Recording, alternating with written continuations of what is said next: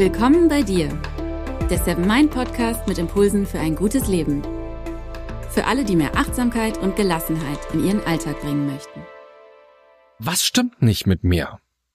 Im Laufe des Lebens kann sein, dass man sich diese Frage stellt. Vielleicht auch immer mal wieder und vielleicht auch auf eine schmerzhafte Weise, weil man merkt, dass der Stress überfordert, dass man unglücklich ist, dass man antriebslos ist, dass man überfordert ist mit Grundsituation, mit dem Leben an sich und sich irgendwie alles falsch anfühlt. Das kann dann dazu motivieren, sich bewusst mit sich selbst auseinanderzusetzen und zum Beispiel auch eine Therapie zu machen. Vielleicht ist aber auch die Frage falsch gestellt und sie müsste eher lauten, was stimmt denn nicht mit dem Umfeld, in dem ich lebe? Aber wie therapiert man denn dann die Gesellschaft oder die Strukturen, die Spielregeln des Miteinanders in unserer Welt? Und damit hi und herzlich willkommen im Seven Mind Podcast. Mein Name ist René Träder und das ist eine besondere Folge, denn es ist ein Interview. Mein heutiger Gast hat sich beide Fragen gestellt. Einerseits konnte sie dadurch in Kontakt mit ihrer Depression kommen und andererseits ist sie zu der Antwort gekommen, dass das Patriarchat uns krank macht. Uns alle, sagt sie, Frauen und Männer.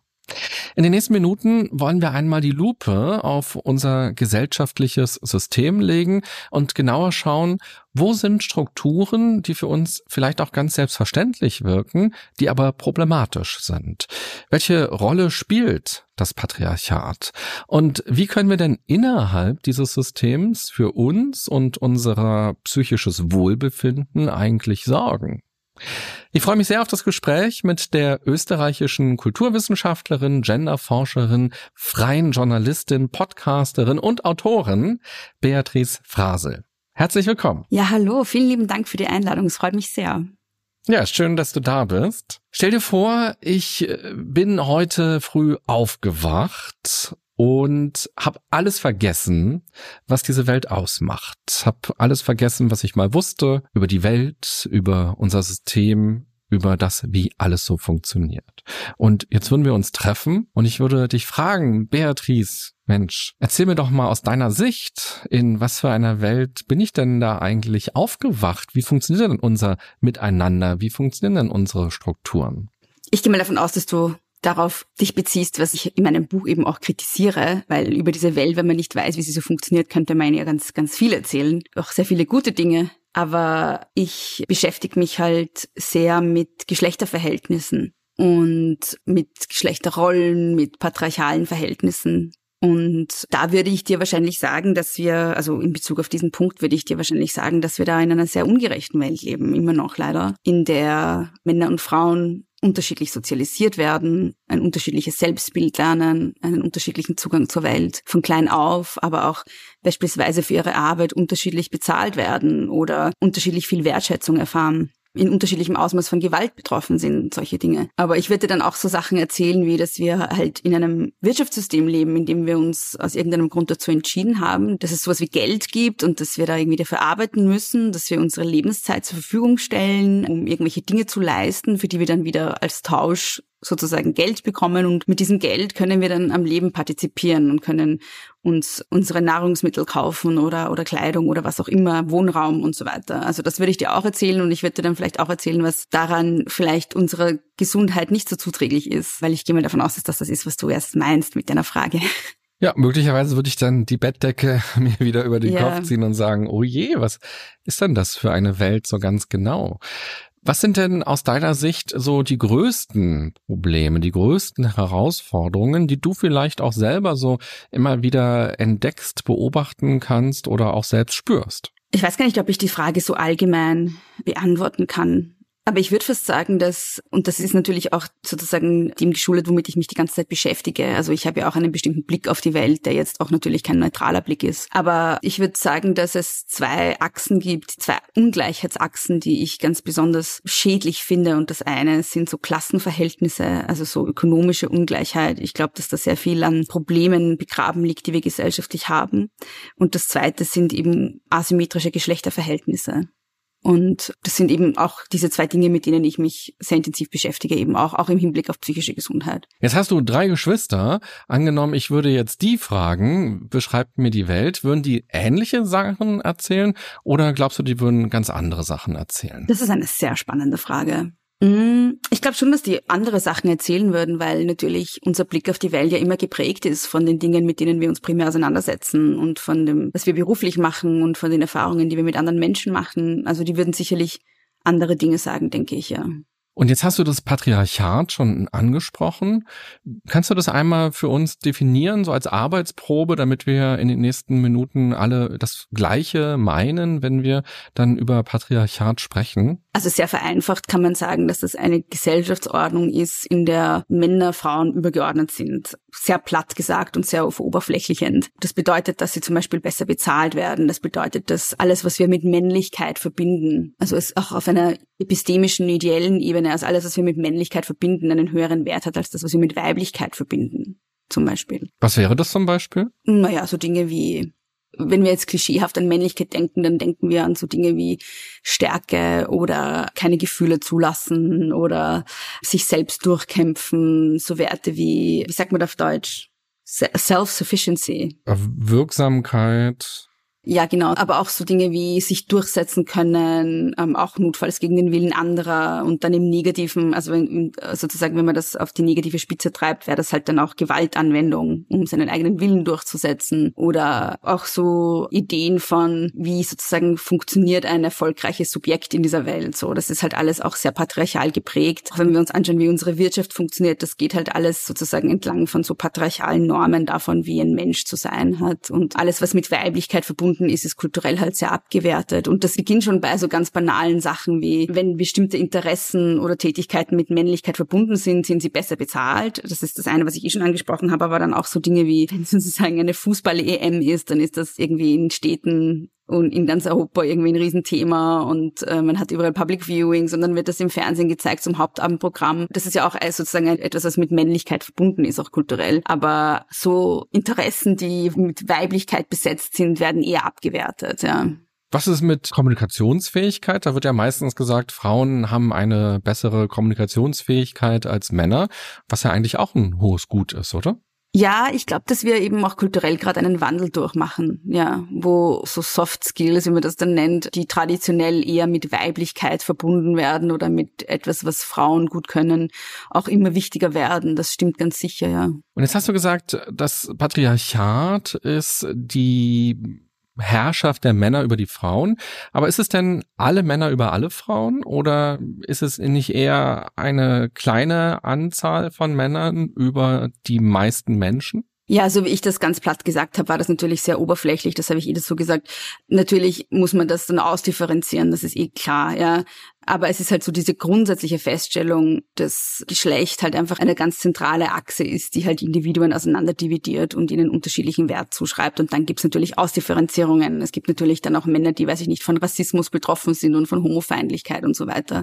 Also Natürlich äh, muss man das dann noch weiter ausdifferenzieren, ja. Aber wenn man es ganz oberflächlich zusammenfasst, ist es eben eine Höherbewertung, Besserstellung, Privilegierung von Männern über Frauen. Mhm. Wir haben vor ein paar Wochen ein Vorgespräch geführt und jetzt treffen wir uns gerade und tauschen uns ja aus. Ich bin ein Mann, du bist eine Frau. Ist es jetzt auch so, dass zwischen uns patriarchale Strukturen da sind, die ich vielleicht gar nicht sehe, aber die du sehen kannst, die du wahrnehmen kannst durch deine Beschäftigung, dass du sagst, also selbst uns beeindrucken jetzt gerade patriarchale Strukturen? Ich glaube, dass das immer mit reinspielt. Also ich mache ganz oft die Beobachtung, dass ich selbst Männern anders begegne als Frauen zum Beispiel.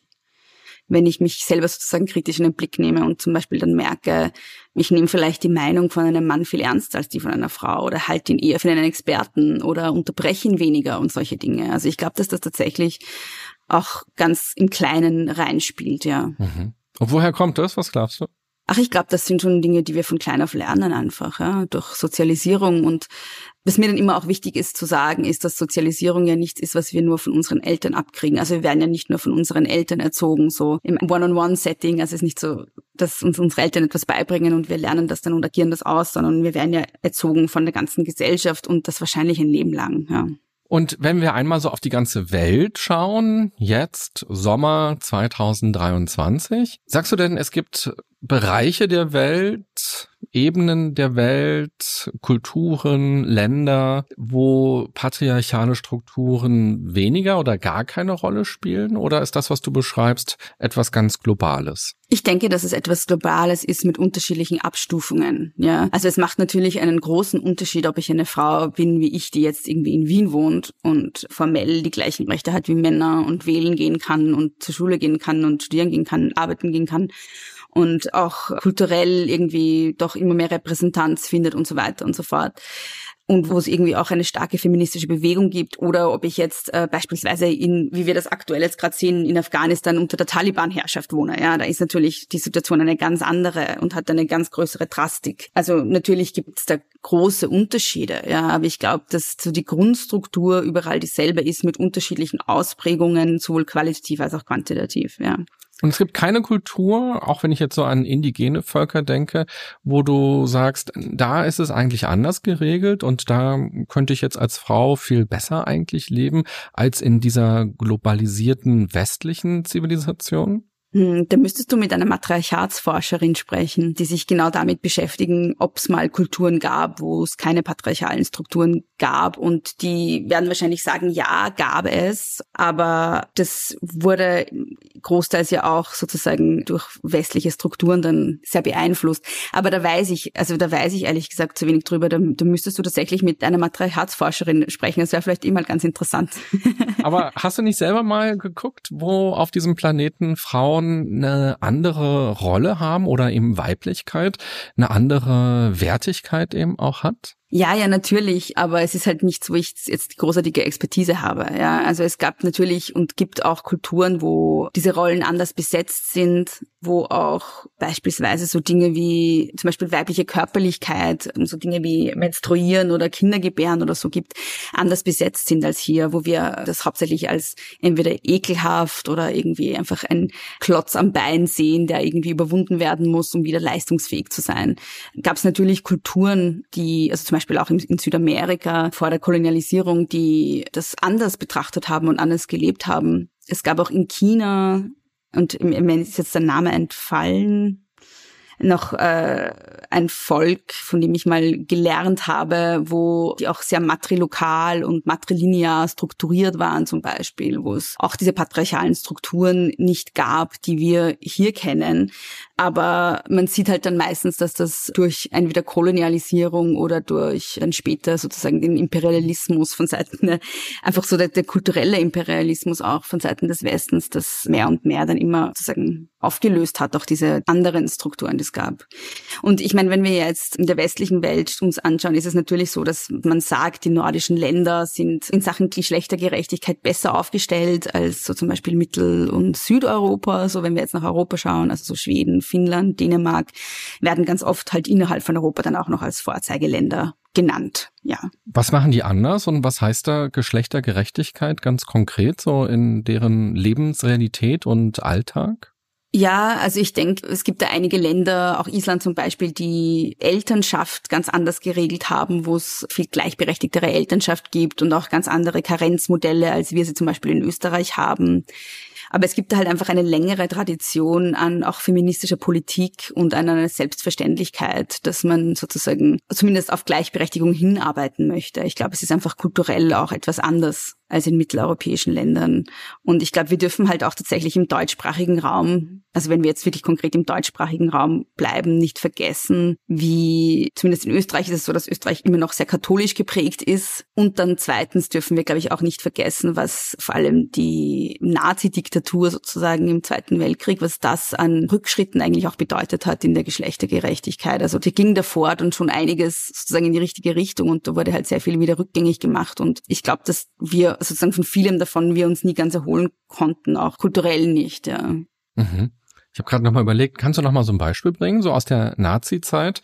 Was mir so ganz spontan gerade eingefallen ist, ich hatte mal so eine Doku geguckt, wo so eine ja feministische Rolle eigentlich so ein bisschen in dieser Doku zumindest äh, zur Sprache kam, weil die Männer waren weg, die waren im Krieg, die waren an der Front irgendwie und plötzlich waren Frauen in früher sonst männerdominierteren Berufen und waren plötzlich Führungskraft, haben ein Team geleitet oder waren an den Maschinen und wo sich plötzlich eben Geschlechterverhältnisse so ganz stark aufgeweicht haben. Einerseits ja, andererseits war halt das große, große Ideal von Frau sein Mutterschaft. Also die Rolle der Frau war, dass sie halt äh, sozusagen das Volk unter Anführungszeichen reproduziert so und möglichst viele Kinder zur Welt bringt und die entweder sozusagen das arische Volk, wie das damals halt genannt wurde, auch, dass das sozusagen am Laufen bleibt, aber andererseits auch, dass man halt einfach auch Kanonenfutter produziert für die Front so. Und das war halt die Rolle von Frauen im Ideal sozusagen der deutschen Mutter, war halt wirklich einfach Hausfrau und Mutter zu sein. Also das kommt ja auch nicht aus dem Nichts. Das ist ja auch was, was kulturell davor schon vorhanden war. So, also wir tun ja immer so, als wäre die Nazizeit irgendwie etwas, was nichts mit dem davor und danach zu tun hat. Aber das stimmt ja nicht. Ja, es waren ja alles Vorstellungen, die davor schon da waren. Aber ich glaube, dadurch wurden sie halt kulturell so stark, dass wir heute noch davon zehren, glaube ich, oder wir heute noch mit der Aufarbeitung eigentlich beschäftigt sind oder beschäftigt sein sollten. Also ich glaube, man darf nicht unterschätzen. Das ist eigentlich der Punkt, den ich machen wollte, welchen Backlash diese Zeit dann auch in Sachen Geschlechtergerechtigkeit gebracht hat. Ja. Und ganz interessant finde ich, wenn du sagst, eigentlich ist es egal, wo auf der Welt man genauer hinschaut, überall in allen Kulturen findest du eigentlich patriarchale Strukturen, ob jetzt in Asien oder in Südamerika oder eben in Europa. Dann könnte man ja sagen, die kulturelle Vermischung, die findet ja jetzt gerade ganz stark statt. Durch Medien natürlich, durch so eine westlich geprägte Kultur, amerikanische Kultur, europäische Kultur und so weiter. Aber bis vor ein paar hundert Jahren lebte man ja eigentlich relativ für sich so in Südamerika, in Asien, auf dem afrikanischen Kontinent und so weiter. Man war abgeschnitten von äh, Medien, von so einem Lifestyle, was man gesehen hat, von diesen ganzen Vorbildern und Influencern und all all diesen Sachen. Man hat natürlich Handel und da war schon so ein bisschen kultureller Austausch natürlich da, aber für die allermeisten Menschen war ja eigentlich völlig unklar, wie leben denn die Leute auf einem anderen Kontinent oder was haben die denn für Werte? Hi, gleich geht's weiter. Hier ist kurz Sarah vom Seven Mind Team. Wir sind jetzt im Juli angekommen und möchten diesen Monat für eine Erkundungstour zur eigenen Identität nutzen. Wir laden dich deshalb ein, auf den Weg zu dir selbst offen und neugierig hinzuschauen.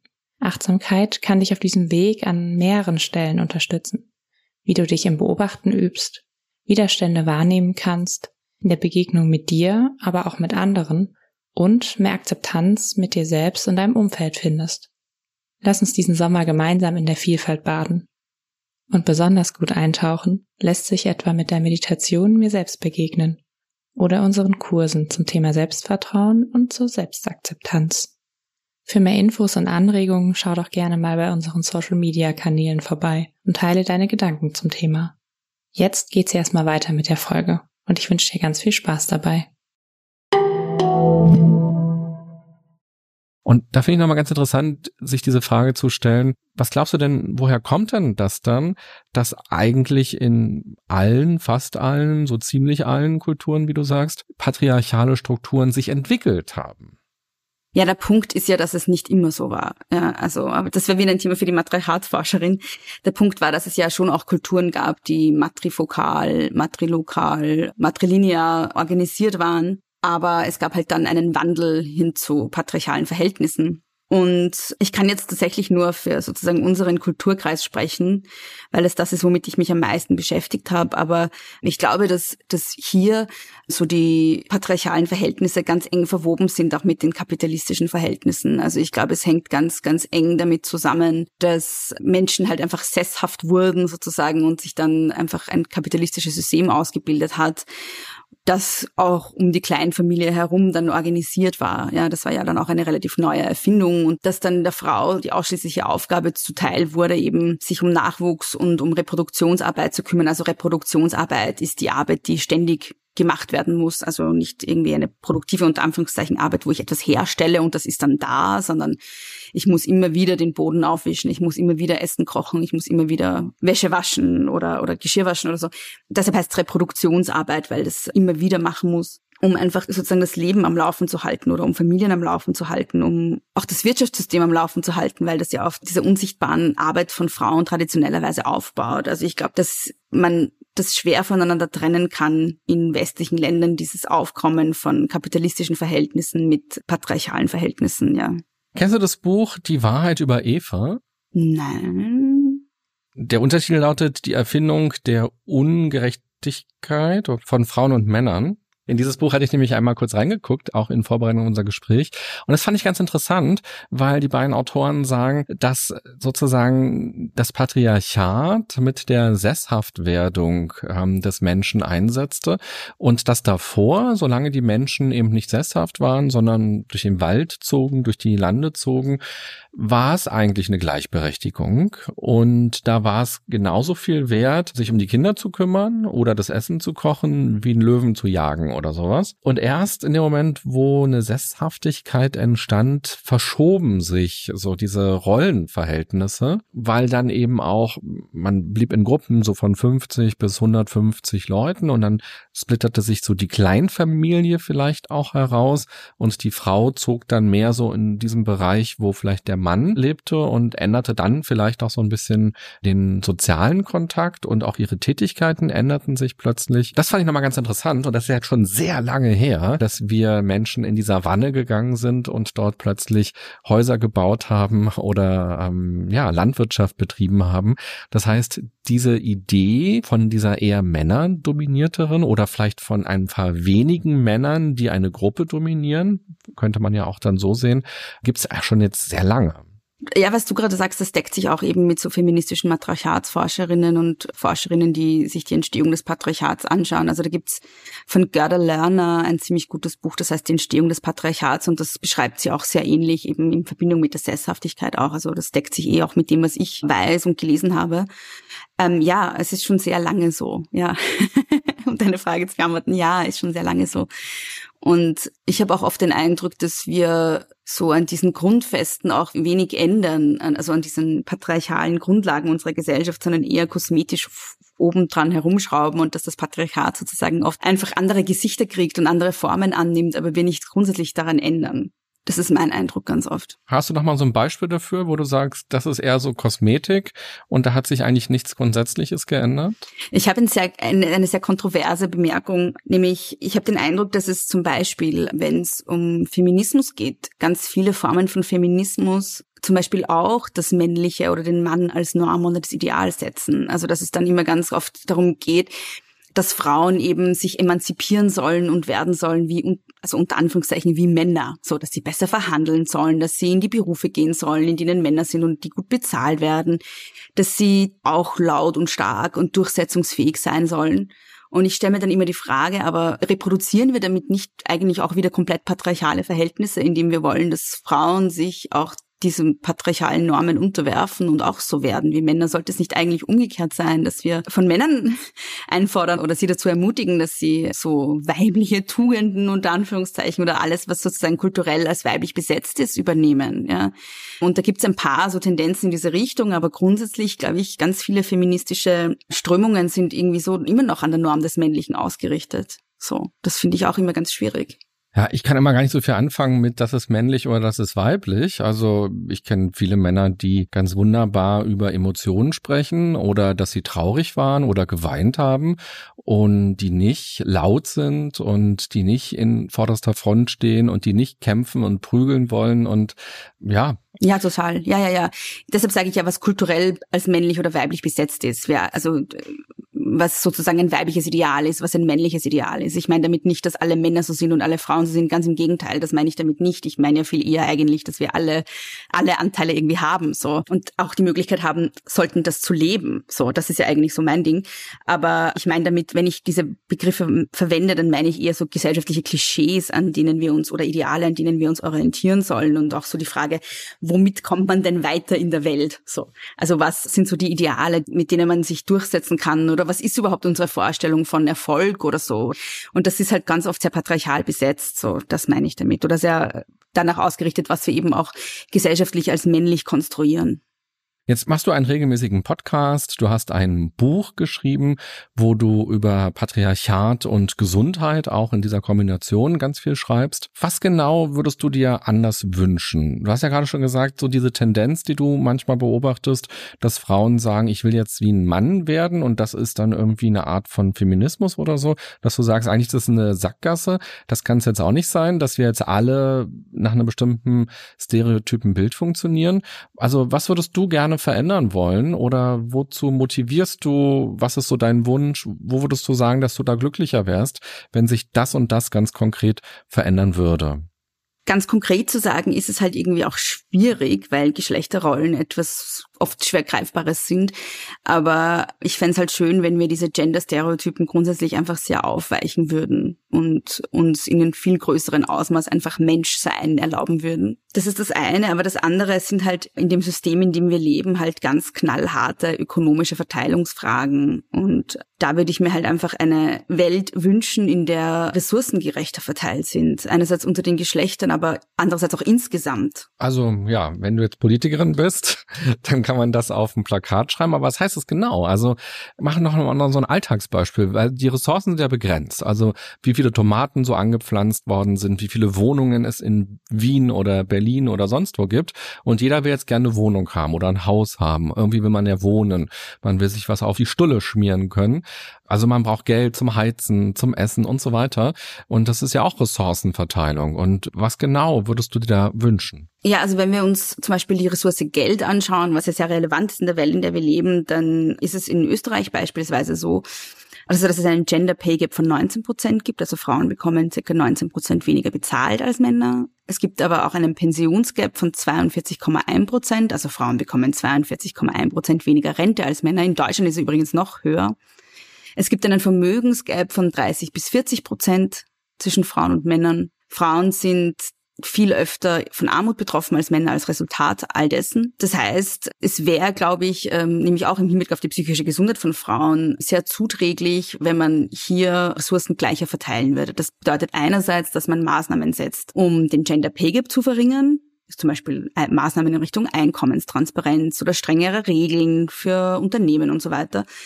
Dann aber auch so Dinge wie, weil Altersarmut gerade auch ein Riesenproblem ist, auch in Österreich und auch, aber auch in Deutschland, gerade für Frauen, stellt sich halt auch die Frage, warum wir uns gesellschaftlich auf bestimmte Regeln überhaupt festgelegt haben, wie man zum Beispiel die Rente berechnet. Das muss ja nicht so sein, wie es ist. Das ist ja alles erfunden von Menschen. Und wir tun oft so, als wäre das irgendwie so ein natürliches Ding, wie die Rente berechnet wird. Aber in Österreich ist es beispielsweise so, dass für die Berechnung der Rente die gesamte Erwerbslaufbahn als Grundlage hergenommen wird und dann haben wir das Problem, dass Frauen ganz oft weniger lineare Erwerbslaufbahnen haben als Männer, weil sie ganz oft durch, also zwischendurch Pausen machen in ihrer Erwerbslaufbahn, weil sie halt zu Hause unbezahlt arbeiten, weil sie Kinder bekommen und die betreuen, also weil sie zu Hause eben Kinderbetreuung oder die Betreuung von alten und kranken Angehörigen übernehmen oder weil sie grundsätzlich eher Teilzeit arbeiten, um das nebenbei noch zu machen, so. Das heißt, wir haben da einfach ungleichere und unregelmäßigere, weniger lineare Erwerbslaufbahnen. Das bedeutet, dass dann Frauen, wenn man diese ganze Erwerbslaufbahn hernimmt, einen geringeren Betrag haben, der sozusagen die Bemessungsgrundlage ist. Und da kann man natürlich auch die Frage stellen, warum ist das denn so? Warum werden dann Frauen eigentlich bestraft für die Arbeit, die sie unbezahlt zu Hause machen, die ja Grundlage ist dafür, dass unsere Gesellschaft auch funktioniert? Und könnte man das nicht anders machen? Könnte man die Rente nicht anders berechnen? Und natürlich kann man sie anders berechnen. Ja. Also die Regelung davor in Österreich war, bevor das geändert wurde, war zum Beispiel, dass man die stärksten oder die einkommensstärksten paar, ich weiß nicht wie viele, ich glaube zehn Jahre oder so hergenommen hat und nicht die ganze Erwerbslaufbahn. Und das hat dann dazu geführt, dass der Pensionsgap auch geringer war. Also man kann da schon sehr konkrete Maßnahmen setzen an verschiedenen Stellen, um zum Beispiel die Ungleichverteilung von Geld etwas zu bekämpfen aber auch gesamtgesellschaftlich. Also wenn man jetzt nicht nur die Geschlechterverhältnisse anschaut, wenn man sich anschaut, wie Vermögen verteilt ist, gibt es natürlich Maßnahmen, wie man das Gleiche machen kann. Ja, also es ist ja eh, also in Österreich, ich weiß nicht, inwiefern das in Deutschland diskutiert wird, aber in, in Österreich wird gerade ganz stark auch so die Vermögenssteuer, die Reichensteuer diskutiert. Ja, solche Dinge, die halt auch zu einer gleicheren Verteilung von Vermögen gesamtgesellschaftlich führen würde. Ja, und wir wissen einfach auch, also es gibt zwei sehr spannende Bücher von Pickett und Wilkinson, die ich auch sehr stark verwendet habe für mein Buch, weil ich das so spannend fand. Wo die einfach festgestellt haben, dass sozioökonomische Ungleichheit, also das Ausmaß an sozioökonomischer Ungleichheit in einer Gesellschaft eigentlich ein guter Indikator dafür ist, wie gesund oder krank die Mitglieder dieser Gesellschaft sind. Und die haben halt einfach festgestellt, wenn Vermögen gleicher verteilt ist, sind Menschen insgesamt gesünder, psychisch und physisch. Und das gilt nicht nur für diejenigen, die sozusagen an der, auf dieser Leiter dann weiter unten sind. Die sind natürlich am stärksten betroffen. Also arme Menschen sind die, die am häufigsten von psychischen Erkrankungen betroffen sind weil sie sehr belastete Leben führen. Das ist ja wahrscheinlich auch nicht überraschend. Aber es gilt auch für die Reicheren in der Gesellschaft dann. Also wenn, wenn es größere Ungleichheit gibt, sind alle irgendwie unglücklicher und kränker. Und deshalb wäre es auch im Sinne unserer psychischen Gesundheit, diese Ungleichheit ein bisschen zu verringern. Ja, vielen Dank für deine Ideen. In Deutschland dauert es noch ein bisschen, bis wieder Bundestagswahl ist. Ja, wann ist es denn in Deutschland? Na, wir haben ja vor zwei Jahren gewählt. Das heißt, im nächsten, also nicht diesen Herbst, sondern nächsten Herbst geht der Wahlkampf los und dann ein Jahr später wird gewählt. Vielleicht schauen uns ja ein paar Politikerinnen und Politiker zu. Ich hätte auch noch ein paar Ideen. Welche Ideen hättest du? Naja, ich hätte erstmal die Idee, dass man aufhören sollte, Rente zu besteuern. Also das ist ja total der Witz. Ah ja, ja, das ist eine sehr also, gute Idee. Weil, also das war ja nicht immer Völlig so auch in Deutschland. Ja. Und dann hat man das ja so angehoben, so stufenweise. Je nachdem, wann das Renteneintrittsalter war, musste man dann immer mehr Prozente abgeben. Und wenn ich mal in Rente sein werde, wird meine Rente eben ähm, besteuert. Und das ist ja totale Witz zu sagen, wir haben eine Altersarmut und Leute gehen Flaschen sammeln und können sich nicht mehr mhm. Essen leisten. Schrecklich. Und dann Schrecklich. besteuert der Staat die Rente. Was für ein Irrsinn. Also lasst doch den Leuten bitte ihr Geld. Und die meisten kriegen ja unter 1000 Euro, also unter 1000 Euro. Und jetzt finde mal eine Wohnung und ein Essen und Krankenversicherung und all das noch. Also es ist der Wahnsinn. Und das Zweite, was ich gerade noch im Sinn hatte, es gibt ja auch eine große Ungleichgewicht zwischen Politikern und Menschen, die nicht verbeamtet sind und Politiker sind.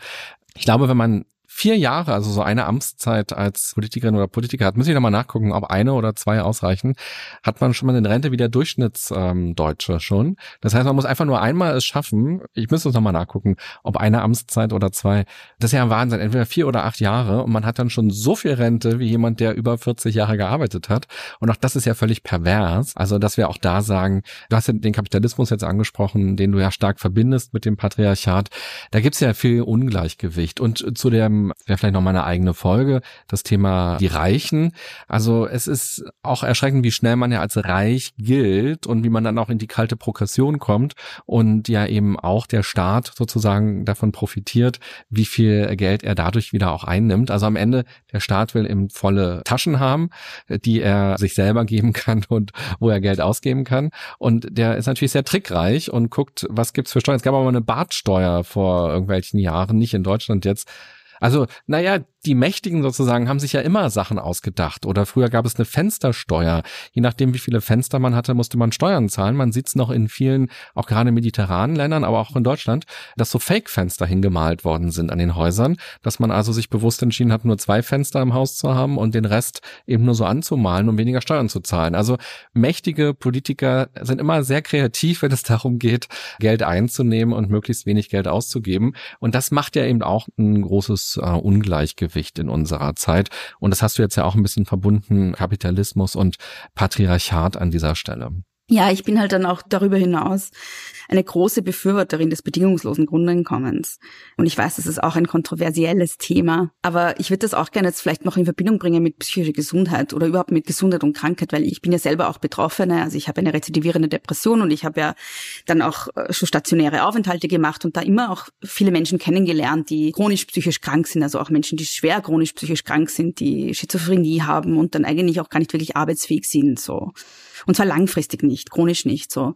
Und ich habe es immer total schlimm gefunden, dass in dem System, in dem wir leben, Menschen, die und ich nehme mal an, dass es bei einer physischen chronischen Erkrankung nicht anders ist, deshalb sage ich jetzt einfach, die chronisch krank sind, einfach nur die Möglichkeit haben zu verarmen, tatsächlich, weil du kannst nicht arbeiten gehen, zumindest nicht in dem Ausmaß, in dem du gerne vielleicht wollen würdest oder in dem du es machen müsstest, um, um davon zu leben. Du bist arm oder du versuchst irgendwie zu leisten und Anführungszeichen und arbeiten zu gehen, aber hast dann auch keine Zeit, gesund zu werden und wirst immer kränker.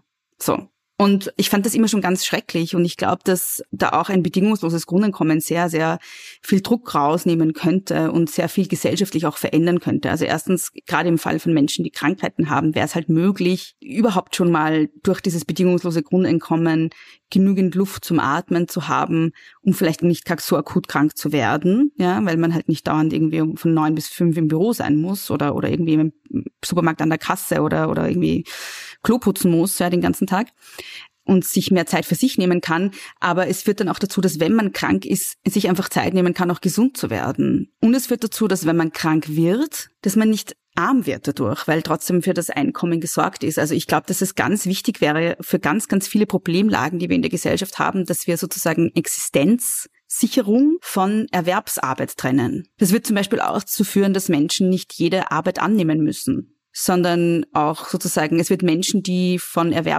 Erwerbseinkommen abhängig sind, ein bisschen emanzipieren, weil dann könnten die sagen, ich mache diesen Job nicht oder ich mache ihn nicht so oder ich mache ihn nicht unter diesen Bedingungen und ich mache ihn nicht für diese Bezahlung. Also ich glaube, dass das ganz vielen Menschen sehr, sehr helfen würde und unsere Gesellschaft eine bessere machen würde auf ganz vielen Ebenen. Ja, spannend. Wir haben mal vor vielen Jahren hier eine Folge gemacht zum bedingungslosen Grundeinkommen. Es gibt ja so Organisationen, die sowas verlosen und dann so experimentell für ein Jahr oder irgendwie so. Und dann kann man sich da bewerben und dann kann man eben schauen, was machen denn Leute, wenn sie eben ein Jahr lang 1500 Euro oder so als bedingungsloses Grundeinkommen bekommen. Und ich fand das eine spannende Idee. Inzwischen sehe ich das sehr kritisch, weil wir eben in diesem kapitalistischen System leben. Und ich glaube nicht, dass es uns freier macht. Ich glaube, es wird uns eher enger binden und auch abhängiger machen und in neue Strukturen bringen, die uns am Ende auch wieder schaden. Erst einmal ist man, also ein bedingungsloses Grundeinkommen kann irgendwann auch ein bedingungsvolles Einkommen werden. Also dass der Staat irgendwann auch sagt, du kriegst jetzt nur diese Sozialleistung, wenn du bestimmte Dinge machst, die wir uns mhm. wünschen. Dann ist es aber kein bedingungsloses Genau, aber das kann sich verschieben. Also natürlich genau. kann ich das verschieben. Ja. Ähm, ja, ja. Das kann sich jederzeit ändern.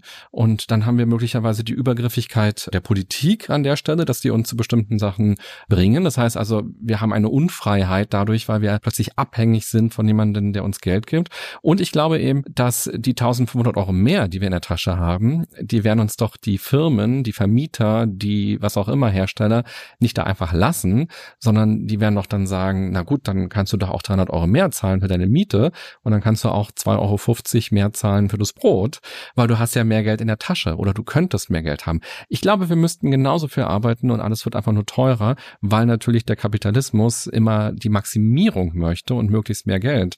Und wir sehen es ja so ein bisschen bei der Inflation. Da sind ja gerade auch in Deutschland zumindest auch Klagen vom Kartellamt unterwegs, wo Unternehmen ja die Inflation nutzen, um Preisabsprachen zu machen und ihre Preise absichtlich zu erhöhen und das so ein bisschen zu vertuschen. Oder auch im Winter, als es da diese Öl-, Benzinzuschüsse gab, ähm, dass dann das auch gar nicht weitergegeben wurde. Das ist ja mit Steuergeld finanziert worden und es wurde nicht weitergegeben. Also ich glaube, da sind wir auf jeden Fall sehr auf dieser Ebene, dass wir, glaube ich, den Kapitalismus verändern müssen, das Geld sozusagen nicht äh, das regierende Element in unserer Gesellschaft ist, weil ja, ich glaube, uns droht viel mehr Stress, wenn wir dann auch noch diese 1500 Euro unbedingt brauchen, um unser Leben überhaupt irgendwann finanzieren zu können. Also, dass du glaubst, es wird dann einfach die Inflation einfach massiv anheizen und alles würde teurer werden. Das vermute ich. Und dann musst du trotzdem 40 Stunden pro Woche arbeiten. Ja, na, das ist natürlich nicht die Situation, die ich mir vorstelle. Ja, weil diese Experimente, die finden jetzt in unserer Welt statt, wo nicht alle diese 1500 Euro kriegen.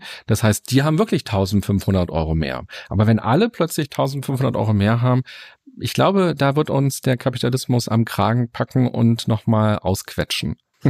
Ja, stellt sich halt dann vielleicht auch die Frage, was müsste sonst noch passieren an systemischen Veränderungen und sonstigen Maßnahmen, damit das nicht passiert?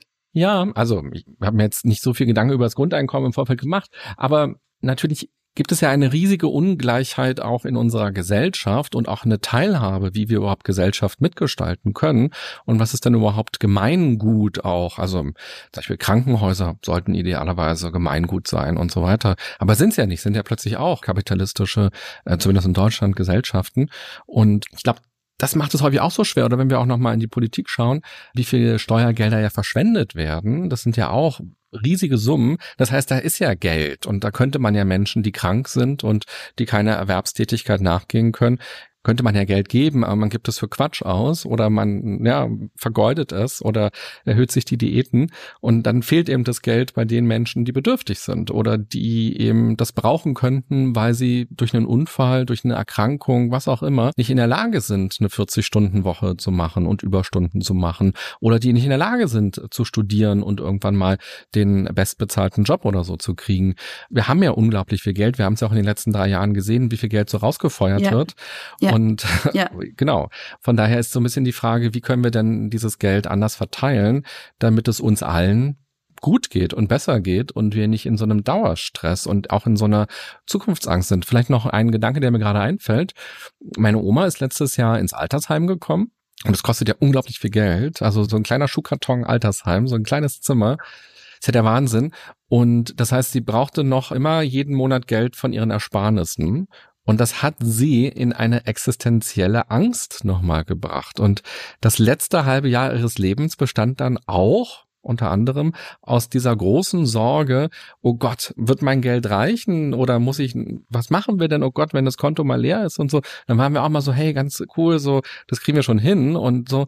Ich erinnere mich daran, unten im Altersheim gab es so ein kleines Café und da konnte man ähm, Eiskaffee kaufen. Und da habe ich gesagt, hey, ich hole uns einen Eiskaffee. Und dann meinte sie, nein, gib kein Geld aus und äh, geht jetzt nicht so, wir nehmen einfach den Kaffee hier von der Station, das reicht so. Und er sagt, nein, ich kaufe uns jetzt einen Eiskaffee. Und sie war so in dieser Sorge, es könnte nicht reichen und dann wird sie auf die Straße gesetzt oder so. Das ist doch furchtbar. Das war, also. Es ja. ist schrecklich. Das ist schrecklich, oder? Ja, also ich finde das total schrecklich und genau das ist etwas, was unserer psychischen Gesundheit einfach so schadet. Einfach so diese ständige Existenzangst, diese finanziellen Sorgen und gerade wenn deine Oma dann in dem letzten Jahr ihres Lebens dann diese Angst noch haben musste, das ist wirklich schrecklich, ja. Und da müssen wir uns halt einfach gesellschaftlich, gesamtgesellschaftlich, politisch überlegen, wie wir das anders gestalten können, weil das kann ja nicht sein, so. Du hast mehrere Tattoos. Wenn wir uns am Strand begegnen würden, dann könnte ich möglicherweise auf deinem Bein ein Tattoo sehen, eine Tarotkarte. Ja. Und diese Tarotkarte, da steht drauf die Herrscherin, auf Englisch zwar, aber die Herrscherin. The Empress, ja. Du bist sehr gut vorbereitet. Was hat dich dazu bewogen, die Herrscherin raufzumachen? Und wenn du Herrscherin wärst, oder vielleicht bist du es ja auch, können wir gleich mal klären, was würdest du beschließen?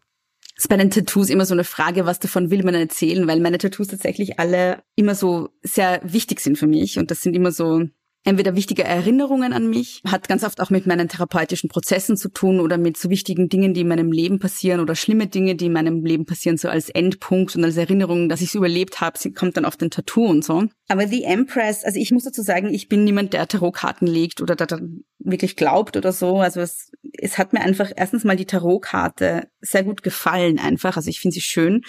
Und ich finde so diese Idee von so starken Frauenfiguren, es ist etwas, was mir auch sehr viel Kraft gibt. So, ich lese auch zum Beispiel sehr gerne, auch wenn ich nicht wirklich daran glaube oder so, aber ich lese zum Beispiel auch sehr gerne immer über so Göttinnenfiguren aus anderen religiösen Kontexten, entweder in der Jetztzeit oder sozusagen aus früheren Kulturen, die es gar nicht mehr gibt. So, und ich finde das immer sehr ermächtigend irgendwie auch so, dass es in anderen kulturellen Kontexten auch Frauenfiguren gab, denen irgendwie so Göttinnenhaftigkeit zugeschrieben wurde, weil wir wachsen halt irgendwie alle so mit einem Vatergott auf. So, das ist halt immer ein Mann. So, und ich finde das total schön, wenn dann so Dinge, die kulturell weiblich besetzt sind, auch als was Göttliches dargestellt werden oder wenn es so starke Frauenfiguren gibt, die vielleicht auch total ambivalent sind, die auch Dinge zerstören und irgendwie total, also es gibt ja auch total schreckliche Göttinnenfiguren. Aber ich finde das total faszinierend es gibt mir auch irgendwie so sehr viel Kraft, zu wissen, dass es diese Archetypen irgendwie gibt, so diese weiblichen auch. Und die Empress ist so ein bisschen was für mich, so. Das ist so für mich so ein bisschen so dieser Archetyp weiblicher Stärke und Selbstbestimmtheit und auch so ein bisschen so eine Erinnerung an mich, dass Weiblichkeit oder Frau sein auch was total Starkes ist und nicht nur abgewertet werden muss oder, oder dass, dass es auch andere Arten des Verstehens von Weiblichkeit gibt, die anderen Logiken folgt als der unseren, so. Nämlich, dass es was Starkes ist und was Mächtiges auch, so. Das ist die Empress für mich. Deshalb habe ich dieses Tattoo. Ja. Und entdeckst du dann aber auch in unserem aktuellen Leben, dass Weiblichkeit auch als was Starkes angesehen wird? Oder erlebst du das nur als Ablehnung? Ähm, ich glaube schon, dass es ganz oft als etwas Starkes angesehen wird und deshalb abgelehnt wird. Also ich glaube, dass so, gerade in so, weil wir jetzt gerade von Religionen gesprochen haben, aber ich glaube, dass zum Beispiel in so patriarchalen Religionen wie Christentum, Judentum, Islam, so diese monotheistischen Religionen, ich glaube, dass die ja alle ganz stark über die Kontrolle weiblicher Sexualität und Reproduktionsfähigkeit auch funktionieren. So, ich glaube, dass da es einfach eine ganz, ganz große Angst vor Frauen auch gibt oder vor Weiblichkeit oder auch vor weiblichen Körperfunktionen, davor, dass Frauen Kinder gebären und so. Ich glaube, dass da ganz viel Angst besteht, weil es als etwas Mächtiges verstanden wird. Also ich glaube, das ist sehr janusköpfig. Also einerseits so diese Angst vor einer ganz bestimmten Form von Macht auch und dann deshalb die Unterdrückung auch. Also ich glaube, dass das miteinander zusammenhängt, ganz stark. Ja, interessant. Ich hatte in der Vorbereitung auf unser Gespräch noch gelesen und gelernt, dass im Judentum zum Beispiel die Rolle der Frau ganz anders als im Christentum dargestellt wird, obwohl ja die Basis eigentlich relativ ähnlich ist und dass man da aber auch ein anderes Narrativ dann irgendwann sich so reingeschlichen hat in der Erzählung Christentum. Ah ja, ja, ja, ähm, das macht Sinn. Ja. Das ist auch nochmal für alle, die das interessiert, nochmal im Nachgang auch vielleicht interessant, sich selber auf diese Recherchereise zu begeben. Angenommen jetzt nach unserem Interview gehst du zu deinem Briefkasten und und da holst du einen Brief raus, wo drin steht, herzlichen Glückwunsch, Frau Frase. Sie haben in der Kanzlerinnen-Tombola gewonnen und Sie können jetzt vier Jahre lang in Österreich Kanzlerin sein. Was wäre denn oh mein das? Gott, das wäre sehr anstrengend. Ja, das glaube ja. ich auch. Aber was wäre das eine Projekt, wo du sagst, da würdest du gerne tatsächlich deine Energie reinsetzen und ganz konkret eine Sache wirklich in die Veränderung bringen? Was wäre diese eine Sache als Herrscherin von Österreich? Wenn es wirklich nur eine Sache sein darf, würde ich Vermögenssteuern einführen. Ab wie viel Geld? Jetzt sage ich eine ganz klassische Politikerinnen-Antwort, das müssen wir uns noch anschauen. Mhm. Das werden wir noch diskutieren. Aber ich glaube, die Modelle, die es so gibt, sagen meistens so ab zwei Millionen macht es Sinn. Aber ich glaube, dass es gesamtgesellschaftlich wenig Sinn macht, dass es einige wenige gibt, die sehr viel haben und einige viele, die, also sehr viele, die sehr wenig haben. Mhm. Und ich glaube, dass man einfach Steuern verändern sollte. Also dass sozusagen Einkommen geringer besteuert wird und dafür Vermögen besteuert wird. Ich vermute, du hast aktuell weniger als zwei Millionen auf deinem Konto. Etwas weniger. Etwas weniger. Nein, ich habe leider um einiges weniger, ja. Aber eine durchaus ernst gemeinte Frage. Angenommen, du würdest zwei Millionen Euro auf deinem Konto haben, weil du die geerbt hast, weil du die gefunden hast, weil du die geklaut hast, warum auch immer. So. Oder dir erarbeitet Gefunden hast. ist eigentlich die einzige Option in meinem Fall. durch ja. deinen Podcast und durch dein Buch ja. erarbeitet. Ja? Das äh, passiert ganz oft, dass man dann mit Podcasts irgendwie so zwei Millionen verdient. Das weißt du ja aus eigener Erfahrung. Ja, und wir können ja vielleicht dein Buch äh, einmal kurz erwähnen, oder? Patriarchale Belastungsstörung, Geschlecht, Klasse und Psyche. Dann ist vielleicht die erste Million gleich schon mal gemacht. Die Kasse klingelt, ja. so, aber die Frage ist folgende. Was glaubst du ganz ehrlich? Angenommen, du hättest drei Millionen auf dem Konto. Glaubst du allen Ernstes, dass du selber als Politikerin dich dafür einsetzen würdest, dass man ab zwei Millionen Euro ja. mehr Steuern zahlen muss? Ja, das glaube ich, ja. Das glaube ich allen Ernstes. Du wärst ja. bereit, ja. mehr Geld wegzugeben. Ja. Ja, ist spannend. Also alle, die uns gerade zuhören, können sich ja diese Frage auch mal wirklich stellen, was sie so selber denken würden. Würden sie dann wirklich dann sagen, nö, dann finde ich zwei Millionen wirklich immer noch eine gute Linie, ab da dann Geld weg? Oder würde man dann sagen, hm, naja, ab drei Millionen wäre ja auch noch in Ordnung, die Vermögensteuer zu machen? Ja, also wie gesagt, ich, ich will mich da jetzt nicht auf eine genaue Summe festlegen. Ich habe mir noch nicht überlegt, wie es ist, eine Kanzlerin zu sein und was ich dann genau umsetzen wollen würde. Aber ich bin eigentlich, also ich kann es nicht sagen, weil ich nicht reich bin, aber ich bin eigentlich überzeugt davon, dass wenn ich Geld hätte, ausreichend Geld hätte, dass ich dann sehr gerne mehr Steuern zahlen würde tatsächlich, weil ich es auch ungerecht fände. Wobei ich dazu sagen muss, ich spreche jetzt aus meiner Perspektive als Person, die nie Geld hatte, so und auch weiß, wie es ist, nichts zu haben und von dieser Erfahrung informiert, würde ich es dann gut finden, mehr zu zahlen, wenn ich es hätte. So. Aber wie das wäre, wenn ich jetzt mein Leben lang schon irgendwie ein Millionenerbin wäre und so, das weiß ich nicht. Ja. Naja, oder auch wenn du dir das erarbeitet hättest, wenn du sagst, naja, stopp mal, lieber Staat, diese drei Millionen, da habe ich ein tolles Buch geschrieben und ich habe einen tollen Podcast gemacht und jetzt kommt ihr und sagt, ich muss hier mehr Geld zahlen, ist dann eben auch die Frage, ob das nicht im Menschen auch irgendwie eingebaut ist, zu sagen, naja, das sind meine Ressourcen und jetzt äh, nehmt ihr mir meine Ressourcen weg. Ist auch nochmal eine spannende Frage, ob das nicht eben auch so ein Menschending ist, für Sicherheit ja irgendwie zu sorgen. Und was heißt denn ausreichend Geld? Das verschiebt sich ja dann vielleicht auch. Ja, das auf jeden Fall Fall, aber andererseits ist es doch auch ein Menschending, Gerechtigkeit zu wollen. Und ich glaube, ich würde mich nicht gut damit fühlen, Millionen zu haben und gleichzeitig zu wissen, ich lebe jetzt in einer Gesellschaft, in der Menschen auf der Straße wohnen und in der Menschen sich keine warme Wohnung leisten können oder nichts zum Essen kaufen können. Das ist ja nicht fair. Also das ist ja auch was sehr Menschliches, Dinge gerecht gestalten zu wollen, oder? Ich würde sagen, wir leben in einer sehr unfairen Welt. Das auf jeden Fall, ja. Und wir schaffen das ja eigentlich ganz gut, das Unfaire jeden Tag aufs Neue auszublenden und nicht von früh bis abends nur zu Hause zu sein und zu sagen, die Welt ist ja so schlimm, weil das und das und das und das alles passiert. Also wir blenden ja schon auch eine Menge aus. Mhm. Ja, und du meinst, man würde dann auch, wenn man Millionen hätte, ausblenden, wie ungerecht das verteilt ist und wie wenig andere haben. Ja, Gerechtigkeit ist ja kein Zentimetermaß, was man mhm. anhält und sagt, das sind jetzt fünf Zentimeter, sondern Gerechtigkeit ist ja irgendwie ja, ein Austarieren, eine Bewertung von etwas und eine subjektive Perspektive, ja. Von daher würde ich vermuten, dass sich das dann auch verschiebt, was du sagst, was gerecht ist. Das kann natürlich sein. Vielleicht du nicht als einzelner Mensch, so das weiß ich jetzt ja gar nicht, aber so als die Menschheit als Ganzes, die meisten Menschen würde ich sagen, auch ich sicherlich, man verändert ja auch seine Perspektiven durch eigene Erlebnisse, durch Erfahrungen und es gibt ja nicht die Gerechtigkeit an sich, wo man sagt, ach, das ist gerecht, sondern was ist denn gerecht eigentlich? Ja, das stimmt natürlich, ja. Da hast du natürlich sehr recht.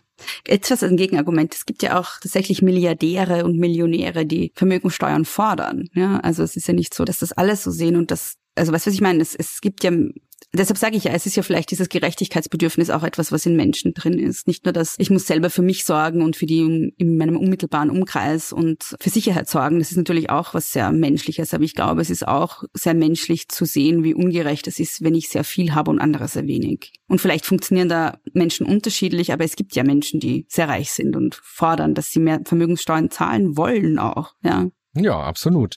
Ich wollte gerne mit dir auf jeden Fall noch ein bisschen ausführlicher über Gesundheit sprechen, weil darum geht's ja auch in deinem Buch.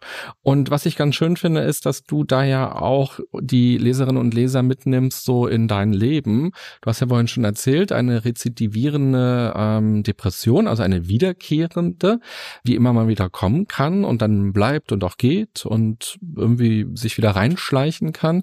Und das finde ich ganz interessant, wenn du uns da nochmal mitnimmst, weil jede eigene Lebensgeschichte und Erfahrungsgeschichte ist ja auch immer ganz interessant für andere, auch mutmachend, auch inspirierend. Wie sind andere damit umgegangen? Wann hattest du denn das erste Mal so diesen, dieses Spüren, hm, könnte das eine Depression sein?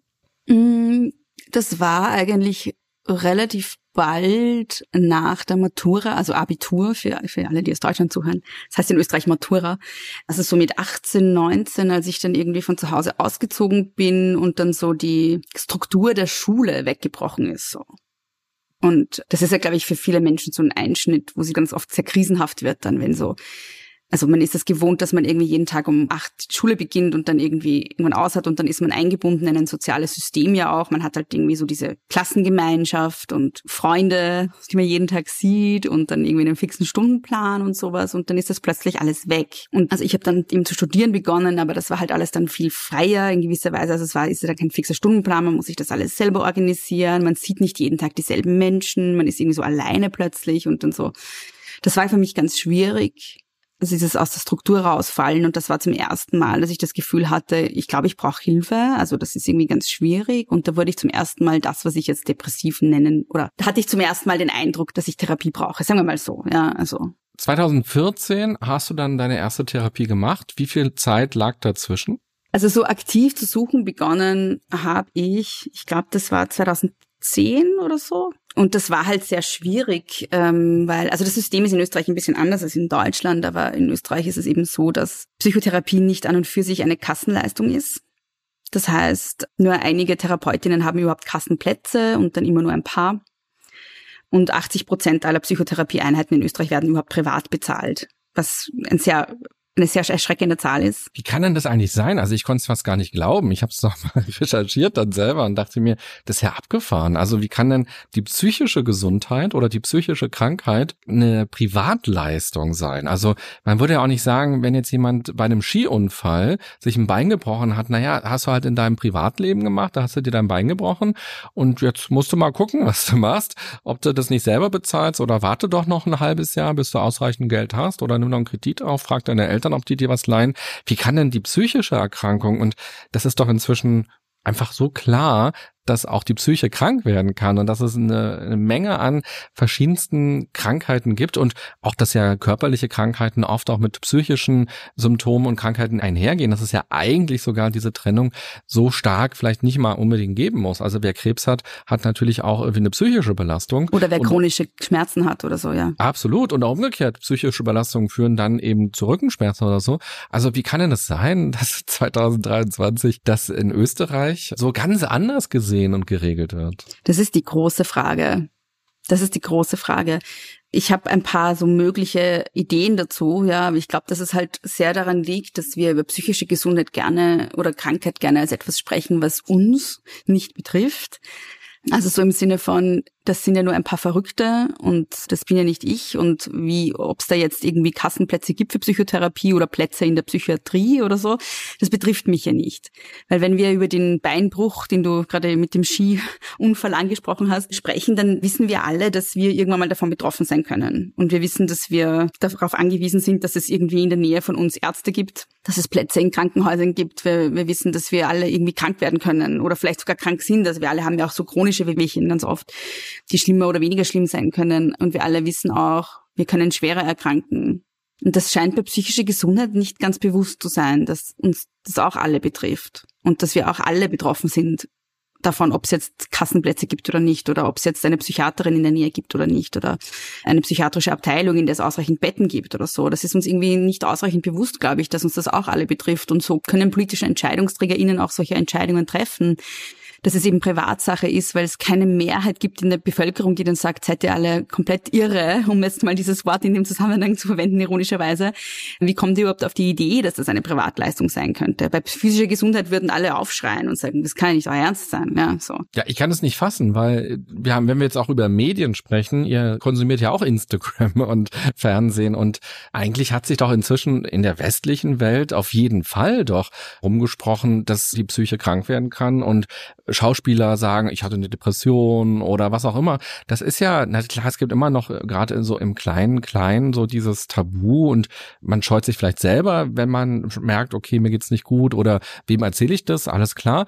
Aber so im gesamtgesellschaftlichen, medialen Kontext habe ich das Gefühl, dass es eigentlich relativ klar ist, dass das jetzt nicht aus Versehen oder aus eigener Schuld oder so passiert und dass jeder einfach auch eine psychische Erkrankung bekommen kann.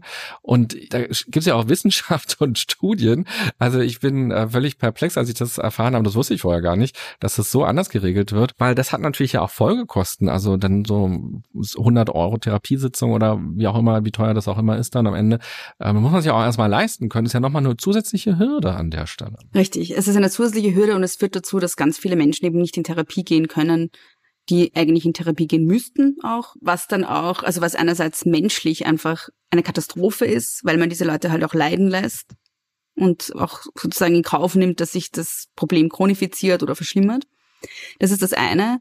Aber das andere ist ja eben auch, wie du gesagt hast, dass es auch zu Folgekosten führt, weil psychische Erkrankungen, die nicht behandelt werden, gehen ja in der Regel nicht einfach so weg, sondern das führt eben dazu, dass Menschen noch kränker werden. Und das führt dazu, dass ihre Behandlung dann noch mehr kostet, weil sie dann eben nicht nur einfach in die Psychotherapie müssen, sondern vielleicht mehrere Monate ins Krankenhaus oder einen Reha-Aufenthalt machen müssen.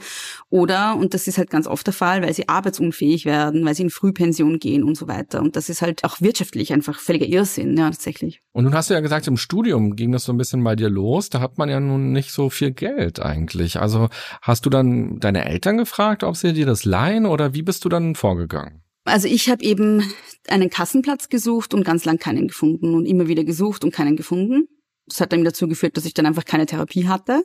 Und 2014 habe ich dann eben zufällig erfahren, dass es über die österreichische Hochschülerinnenschaft, also das ist so die Studierendenvertretung, da gibt es so einen Sozialtopf, wo Studierende mit psychischen Erkrankungen oder psychischen Belastungen zehn gratis Therapiestunden kriegen können. Und das habe ich dann gemacht. Und dann bin ich bei einer sehr guten Therapeutin gelandet, die mir sehr geholfen hat und bin dann nach diesen zehn Stunden auch noch bei ihr geblieben. Also die war in Ausbildung unter Supervision, also noch nicht ganz fertig. Und nach diesen zehn Einheiten hat sie mir dann einen total günstigen Tarif gegeben. Da habe ich dann 30 Euro in der Stunde gezahlt. Also ja, auch für sie nicht gewinnbringend. Und so konnte ich dann in Therapie gehen. Hm, also auch existenzgefährdend ja fast schon, weil sie hat ja auch Räumlichkeiten oder irgendwie so 30 Euro die Stunde. Ja, das geht ja eigentlich gar nicht. Auch wenn man dann selbstständig ist, ist es ja eine Katastrophe. Also jetzt, was hast du ja gesagt, so, da gab es gar nicht so viel Auswahl für dich, aber wie wichtig ist denn aus deiner Sicht, dass man jemanden hat, der irgendwie so ein ähnliches Weltbild hat oder ähnliche Dinge sieht in der Welt als Probleme? Also gerade jetzt haben wir ja viel über das Patriarchat gesprochen. Ist sowas für dich aus deiner Sicht wichtig, dass dann dein Gegenüber sagt, ah ja, ich beschäftige mich auch mit dem Patriarchat und ich weiß, was sie meinen und so weiter? Oder würdest du sagen, das ist eigentlich jetzt gar nicht so relevant? Also ich glaube, im praktischen Therapiesetting ist es nicht so relevant, weil es da ja auch vielleicht ganz gut ist, gar nicht zu viel über die Therapeutin zu wissen, auch so über das Weltbild, das sie hat. Also wenn das dann jemand ist, der dann irgendwie die Augen verdreht und sagt, oh mein Gott, was ist das für eine, dann funktioniert es natürlich nicht, ja. Was eine gute Therapeutin ja auch nicht machen würde. Aber es muss jetzt nicht jemand sein, der irgendwie dieselben politischen Überzeugungen hat. Für mich, das finde ich jetzt gar nicht so zentral wichtig. Beziehungsweise tatsächlich weiß ich das auch gar nicht von meiner derzeitigen Therapeutin. Also wenn ich so drüber nachdenke, ich weiß nicht, was sie so denkt von Dingen und, oder so, was sie politisch denkt von Dingen. Und das ist, glaube ich, auch wichtig für den Therapieerfolg, dass die Therapeutin jetzt nicht dann zu politisieren beginnt in der Therapieeinheit, sondern dem Weltbild der Patientin dann Raum gibt einfach so. Und in deinem Buch sagst du ja, also wenn wir über psychische Gesundheit sprechen, dann hat eben das Patriarchat an der Stelle eben auch einen Impact auf dich und eben aber auch auf mich als Mann. Kannst du das vielleicht nochmal an der Stelle, wo wir jetzt über psychische Gesundheit gerade sprechen, nochmal so ein bisschen ausdifferenzieren? Ja, also wir sehen halt an den Zahlen, dass zum Beispiel Frauen doppelt so häufig mit Depressionen diagnostiziert werden, doppelt so häufig mit Angsterkrankungen, 3,5 bis 6,5 mal so häufig mit Essstörungen. Es gibt einen höheren Anteil an posttraumatischen Belastungsstörungen und so weiter und so fort. Und das kann man auch, also nicht nur, aber eben auch eben auf systemische Bedingungen zurückführen. Darauf eben, dass Frauen weniger Geld zur Verfügung haben, dass sie weniger Zeit zur Verfügung haben für sich, dass sie anders sozialisiert werden als Männer, also eher daraufhin sozialisiert, Belastungen zu internalisieren und gegen sich selbst zu richten. All diese Dinge, dass sie mit einem sehr engen Schönheitsideal aufwachsen, das auch dazu führt, dass man mit dem eigenen Körper und mit dem eigenen Sein jetzt nicht so zufrieden ist. Das sieht man schon bei Teenagern. Ja. Also da gibt es ein großes Konglomerat an Gründen, warum Frauen in gewisser Weise mehr belastet sind. Auch so Dinge wie Mehrfachbelastung durch Beruf, durch Familie, durch unbezahlte Arbeit zu Hause, unbezahlte Arbeit außer Haus. So. Also da gibt es eine Reihe von Belastungen, die Frauen halt im Durchschnitt, also ich rede jetzt wieder so vom Durchschnitt, mehr treffen als Männer. Und was wir dann eben bei Männern sehen, ist, dass sie öfter an Suizid versterben als Frauen. Und wenn man sich dann anschaut, was davor war, sozusagen bei diesen Männern, die an Suizid versterben, also bei Frauen gibt es mehr Suizidversuche, aber bei Männern gibt es mehr erfolgreiche, unter Anführungszeichen, Suizide, weil Männer auch die härteren Methoden wählen. Ja. Also Frauen wählen dann eher Methoden, wo sie dann auch noch, wo man sie dann eher noch vielleicht retten kann und Männer ähm, härtere Methoden, ja. Und da ist es dann oft so, dass die davor eben zum Beispiel nicht in Kontakt waren mit dem Gesundheitssystem, sondern eher mit Behörden, äh, in manchen Ländern auch mit der Alkoholfürsorge, wo es das gibt, oder Steuerbehörden oder eben Polizei, weil sie gewalttätig geworden sind. Und das verweist halt eben darauf, dass in patriarchalen Verhältnissen Männern halt auch nicht sehr viele Möglichkeiten gegeben werden, mit Belastungen gut umzugehen und dass die Möglichkeiten, die sie zur Verfügung haben, eben ist, sie zu externalisieren und gegen andere zu richten oder sie eben dann auch ganz oft in Alkohol zu ertränken. Also das sieht man halt dann auch ganz oft in den Zahlen und in den Studien, dass Männer halt einen viel problematischeren Alkoholkonsum haben als Frauen, viel öfter an äh, alkoholassoziierten Todesursachen versterben, viel öfter suchtkrank sind und halt eben ganz oft Angst Angst und Depression hinter einer Suchterkrankung irgendwie verbergen dann auch und, und, und sich da irgendwie selbst medikalisieren. Sehr tragisch sozusagen, ja. Also patriarchale Geschlechterrollen schaden halt auch Männern sehr, weil sie ihnen kaum einen Raum geben, mit Belastungen produktiv umzugehen. Mhm. Ja, du hast gerade gesagt, du bist als Frau, als Mädchen anders erzogen worden als ein Junge. Und dann müsste man eben doch umgekehrt sagen, als Junge bin ich anders erzogen worden als ein Mädchen. Und das wäre dann eben in dieser Zusammenfassung das, was du meinst als die patriarchale Belastungsstörung, dass uns das eben beide in der Form belastet. Genau, auf unterschiedliche Art und Weise würde ich sagen, aber im Großen und Ganzen würde ich sagen, dass es alle belastet, ja. Du hast eine Therapie gefunden und du hast auch Krankenhauserfahrung gemacht, also Psychiatrieerfahrung. Und darüber redest du sehr positiv. Da haben ja auch viele Leute Angst. Und auch du hattest, glaube ich, zur damaligen Zeit eine große Sorge mit Psychiatrie. So, oh Gott, dann bin ich da drin und dann bin ich wohl richtig krank oder auch Medikamente zu nehmen. So, wenn ich Medikamente nehme, dann bin ich wirklich krank. Und solange ich nur zur Therapeutin, zum Therapeuten gehe, geht es mir vielleicht nicht gut oder das kriege ich schon hin und aber Medikamente und Psychiatrie war bei dir auf jeden Fall etwas, was nochmal auch eine große Hürde erstmal war. Ja, total. Also ich hatte ja auch überhaupt keine Vorstellung davon, wie in einer Psychiatrie ist. Also ich hatte nur so Horrorfilmvorstellungen und habe dann aber gemerkt, dass es einfach ein normales Krankenhaus ist, also so. Und ich glaube, dass es mir auch wichtig ist, die Angst davor so ein bisschen Leuten zu nehmen, weil es schon, gerade als Mensch, der immer wieder mit Suizidalität auch kämpft, gut ist zu wissen, da gibt's etwas, wo ich hingehen kann, so im letzten Moment. Oder bevor ich mir was antue oder so. Es gibt andere Handlungsoptionen und man kann sich auch helfen lassen. Und das ist jetzt nicht irgendwie so ein ganz arger Schreckensort, sondern da kann man sich auch einfach erholen so. Und da wird man versorgt mit allem, was man braucht. Und es ist auch ein Zufluchtsort so, ja. Und du sagst, dass du heute versuchst, eher präventiv zu leben. Also darauf zu achten, dass es dir gut geht, darauf zu achten, dass du eben wahrscheinlich relativ schnell wieder merkst, wenn sich eine Depression anschleicht, durch die Symptome, dass du da Achtsamkeit quasi in irgendeiner Weise mit dir und deinem Körper erlebst. Wie sieht denn dein Alltag dann so aus in dieser Prävention? Also was bedeutet für dich denn Prävention für deine psychische Gesundheit gegen psychische Krankheiten? Das sind teilweise ganz banale Sachen wie so Dinge wie ausreichend schlafen, also ausreichend Ruhe, ausreichend Ruhepausen auch zwischendurch. Also das ist für mich zum Beispiel ganz wichtig. Für mich ist auch ganz wichtig, dass ich ausreichend alleine bin. Weil ich immer merke, wenn ich zu, viel unter Leute bin, wird mein Nervenkostüm sehr dünn. Also ich bin auch sehr introvertiert und brauche das einfach. Ich brauche ganz viel Rückzug und alleine sein und Ruhe. Und das klingt total banal, aber das alleine hilft schon sehr. Was bei mir dann auch noch ganz stark reinspielt, ist, dass ich so gut wie gar keinen Alkohol trinke. Also so einmal zu Silvester und einmal am Geburtstag oder so, aber sonst gar nicht weil ich halt merke, dass das echt so Depressionsmomente triggert und triggern kann. Ähm, und ich trinke auch nur dann was, wenn ich wirklich das Gefühl habe, ich bin jetzt irgendwie stabil und selbst wenn ich dann morgen weinend im Bett liege, das geht dann wieder weg so. Also ich, ich habe halt immer so richtig so einen psychischen Kater dann. Mir geht's dann psychisch einfach schlecht. Also ich habe nicht das, was andere Leute haben, dass, es ihnen dann schlecht ist oder so, sondern ich, mir geht's dann einfach psychisch schlecht. Und das weiß man ja auch, dass Alkohol irgendwie ein Depressant ist. Also dass man das mit Depressionen eher lassen sollte. Und das merke ich auch ganz stark. Also da versuche ich, soweit es geht, irgendwie darauf zu verzichten. Und was ich auch ganz wichtig finde, ist, dass man sich ein gutes soziales Netz baut. Also nicht nur dann für den Ernstfall, wenn man es dringend braucht, sondern weil es auch einfach echt total präventiv wirkt, wenn man gute Freunde hat. Also ich merke immer, dass Isolation auch total schädlich sein kann, auch für meine Depression.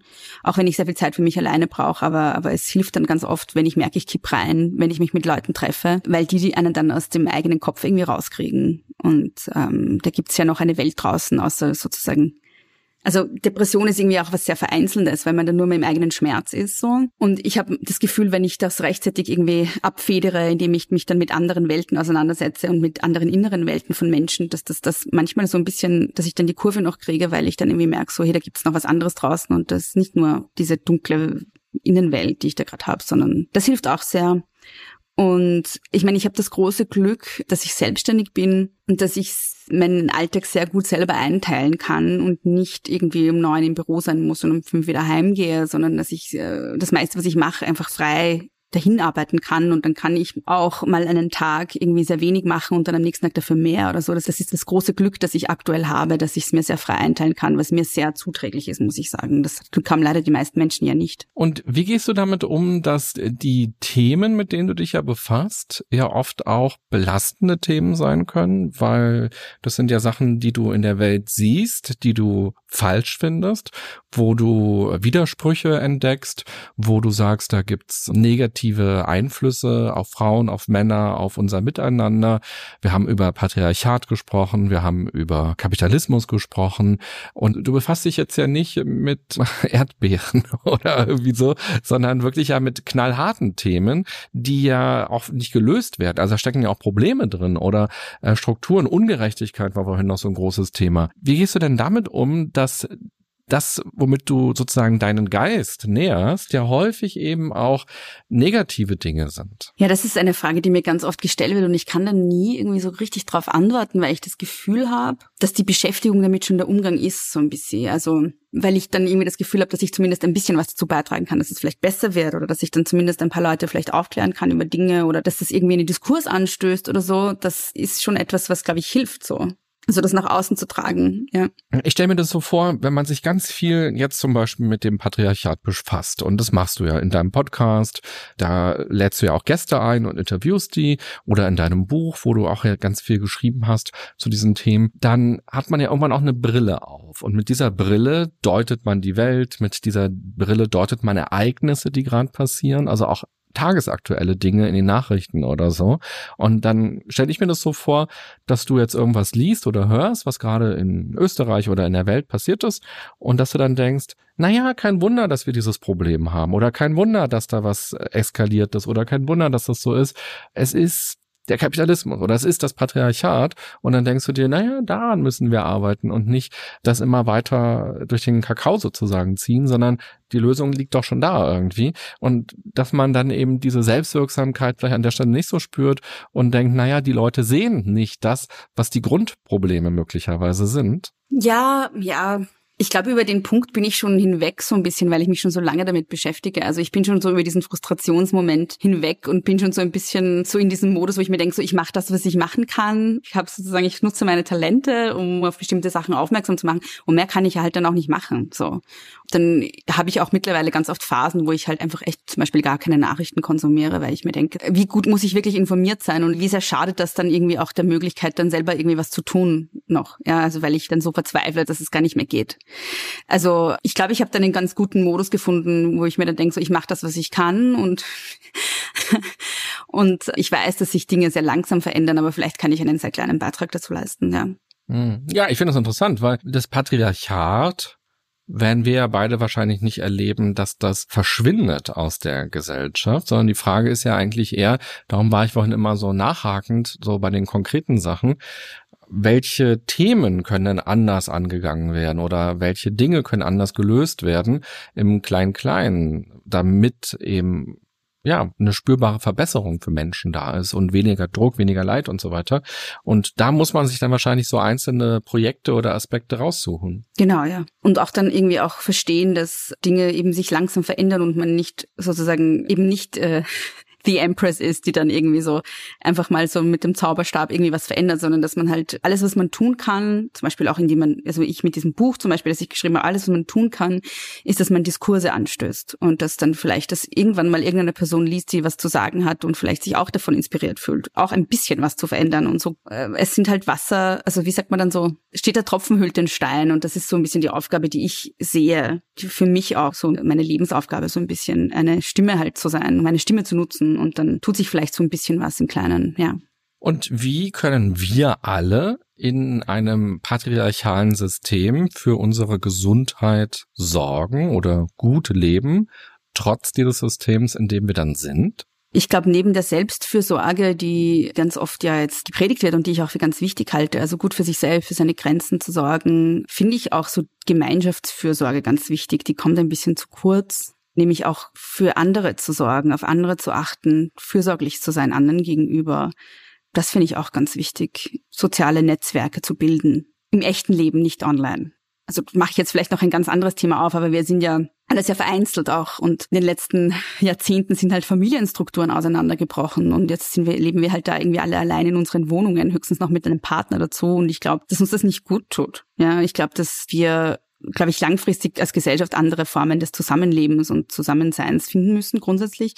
Aber ich glaube, dass es ganz, ganz wichtig ist, sich so, wenn man nicht mit seiner Familie zusammen wohnt oder aus, nicht kann aus irgendwelchen Gründen, dass man sich so eine Ersatzfamilie schafft. Also, dass man ein gutes soziales Netz hat und gut eingebunden und aufgehoben ist und gut umsorgt wird und auch sich gut um andere sorgen kann. Ich glaube, das ist so einer der Kerndinge, die wichtig sind für uns Menschen. Ja, ich finde es spannend, wenn man Dinge entdeckt in der Welt, die einen stören und man möchte gerne was verändern, dann stellt man ja fest, na gut, man ist aber trotzdem ja immer noch in der Welt und in den Strukturen und man kommt dann vielleicht auch in Sackgassen oder an Grenzen.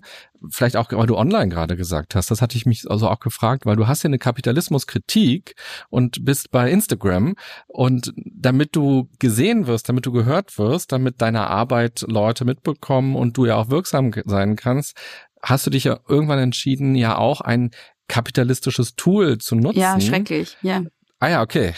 Ja. Weil das, als ich das so gesehen habe, dachte ich mir, ja, ist irgendwie schwierig. Also Total was, ist, schwierig. was wäre die Alternative dann sozusagen? Das heißt, wir leben in dieser Welt und schwimmen dann ja doch irgendwie auch mit auf diesen Dingen, die wir vielleicht auch kritisieren, weil sonst das Gehör nicht stattfindet. Ja, genau. Ja, das ist für mich von ganz, ganz großer Ambivalenz begleitet auch mich auf dieser kapitalistischen Plattform zu bewegen, die auch so eine Kommunikationsarchitektur vorgibt. Und also ich kritisiere Instagram auch ganz stark auch in meinem Buch, also nicht nur Instagram, sondern Social Media insgesamt. Gleichzeitig habe ich das Gefühl, ich muss dort sein, weil ich halt irgendwie eine selbstständige Autorin und Schriftstellerin und Podcasterin bin und irgendwie nicht überleben könnte, wenn ich nicht meine Arbeit irgendwie promoten würde. Und das muss ich halt dort so. Also es ist total schwierig. Und ich glaube, es gibt ja immer so diese Aussage, es gibt kein richtiges Leben im falschen System so. Also ich glaube, das Problem ist, dass wir halt mit bestimmten Ambivalenzen in dem System, wie es ist, halt einfach leben müssen und uns damit arrangieren müssen. Und ich habe da keine zufriedenstellende Antwort leider. Naja, weil es ist ja auch nicht nur die Kommunikationsstruktur, es ist natürlich ja auch Content, den man produziert, damit Leute was gucken und am Ende ja Werbung von der Plattform gezeigt wird. Also die Plattform will ja nur Werbung zeigen. Das ist ja der Sinn des Lebens dieser Plattform. Und wir, die wir da Instagram bespielen, helfen, damit mehr Leute die Werbung sehen im Grunde genommen. Nicht anders ist die Logik von Instagram. Und in dem Moment, wo du eben ähm, kritische Videos machst, ist die Reichweite unten. Das kenne ich gut, ja. ja, genau. Ja, ja. Genau. Und wenn du jetzt noch anfangen würdest, vielleicht Instagram-kritische Videos nur noch zu machen, wer weiß, was dann passieren würde. Das könnte ich machen und mal schauen, wie gering meine Reichweite dann ist. Ja, aber ich, ich weiß auch jedes Mal, wenn ich irgendwas über Feminismus poste, dann merke ich es richtig am Algorithmus, wie weniger Leuten das ausgespielt wird. Also ich warte immer drauf, dass diese Plattformen sterben, aber es wird wohl in nächster Zeit nicht passieren. Und sie haben sich leider unverzichtbar gemacht. Ich weiß auch nicht, wie ich man damit umgehen soll. Naja, und wenn sie stirbt, dann verlierst du ja auch wieder Publikum und Reichweite. Ja. ja. Schwierig. Eh. Dann müssen Ja. wir uns nochmal verabreden, wenn du eine Alternative gefunden hast und wie man da rauskommt. Ja, ich werde ein neues Gesellschaftsmodell einfach entwickeln und dann äh, verbunden mit einem neuen Wirtschaftssystem, verbunden mit ähm, neuer digitaler Architektur, so mit sozialen Netzwerken und so weiter. Und dann treffen wir uns wieder. Und dann können wir das alles einfach umsetzen. Gut, das wird in ein oder zwei Wochen dann ja wahrscheinlich schon. Passt, ja, dann mache ich das in der Zwischenzeit. Sehr gut. Da freue ich mich drauf. Äh, Beatrice, ich danke dir sehr, dass du dir die Zeit genommen hast und mit mir. Vielen lieben Dank dir, es hat sehr viel Spaß gemacht. Danke sehr, gesprochen hast über das, was du siehst in der Welt, was du spürst und was für dich ein großes Unbehagen auslöst und wo du deinen Teil zu beitragen möchtest, dass sich etwas verändert. Und wer mehr von dir wissen möchte, der kann sich dein Buch kaufen. Ich glaube, jetzt hast du schon die erste Million zusammen. Alle haben gerade schon bestellt, ganz fleißig. Und äh, dann gucken wir mal, was nach der und zweiten die zweite passiert. Million jetzt und perfekt. Wo kann man dich denn noch erreichen? Instagram haben wir schon gesagt, Frau Frasel. Frau Frasel, ich bin überall at Frau Frasel, auf Instagram, auf Twitter. Ich bin auch auf Facebook noch, aber da kaum mehr aktiv. Ich habe auch einen Telegram-Channel, da bin ich auch Frau Frasel. Mein Podcast heißt Große Töchter, den kann man überall hören, was Podcasts gibt und auf großetöchter-podcast.at. Mein Buch heißt Patriarchale Belastungsstörung. Das kann man auch überall kaufen, wo es Bücher gibt. Und jo, das war's, glaube ich, so. Das ist ja eine ganze Menge. Dann sind wir gespannt, was du noch alles in den nächsten Wochen, Monaten, Jahren machen wirst und ja, vielleicht auch, was du mit anschieben kannst und verändern kannst in dieser Welt. Vielen Dank für deine Zeit und für deine Gedanken. Danke dir für die Einladung. Liebe Podcasthörerin, lieber Podcasthörer, du kannst ja mal schauen, wo konntest du dich connecten, wo siehst du ähnliche Sachen, wo siehst du auch ganz andere Sachen und vor allem, wo hast du den Eindruck, wirksam sein zu können. Das fand ich auch gerade nochmal ganz spannend, so am Ende diese Frage, wenn man merkt, da gibt es so viele Sachen in der Welt, die negativ sind, die einen auch selber vielleicht belasten, weil man Ungerechtigkeiten wahrnimmt. Und wie schafft man es nicht zu ertrinken in diesem Meer von Negativität? Und wo hat man diese eigene Wirksamkeit? Das finde ich auch nochmal eine ganz spannende Frage. Wo kann man also etwas verändern? Wo will man etwas verändern? Vielen Dank fürs Zuhören. Ich wünsche dir, ich wünsche euch eine gute und achtsame Zeit. Bis bald. Bye bye, sagt René Träder.